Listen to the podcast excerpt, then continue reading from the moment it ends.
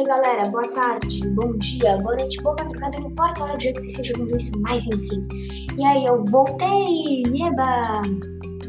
É, depois de um tempo aí sem podcast, eu, eu avisei né, que eu ia viajar, então viajei, voltei de viagem, tô ótimo.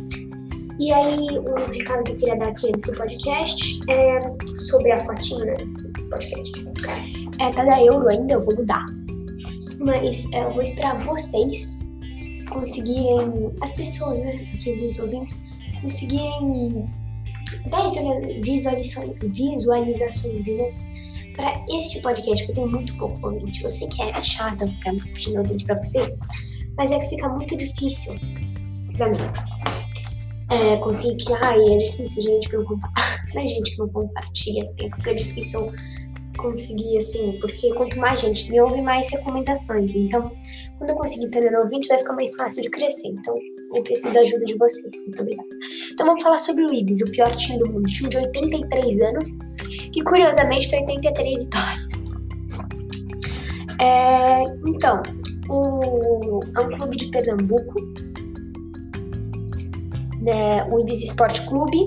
É um clube da cidade de, de Paulista, no, em Pernambuco.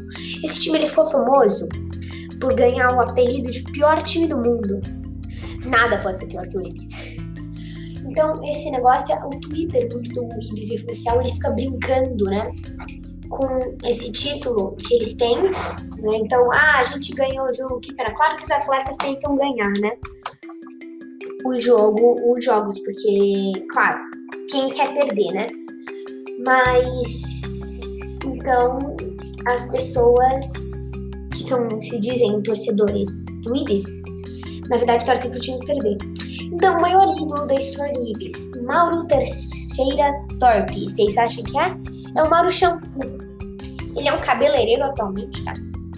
Tem 64 anos, atualmente é um cabeleireiro. E ele é, é um ex-jogador de futebol na carreira inteira ele fez um gol. Né? Um. Não é dois, não é três. Assim, mais de uma década jogando futebol, o cara fez um gol.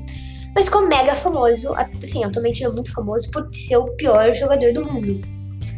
Né? Atualmente 64 anos, eu já disse isso. Então ele é o maior ídolo da história do Ibis. Cujo o símbolo do Ibis é vermelho, né? E ele é composto por um, uma figura egípcia, uma ave egípcia. Entendeu? Então, galera, tenham um bom dia e falou. Esse podcast foi um pouco mais simples, mas enfim. Falou, galera. Até mais.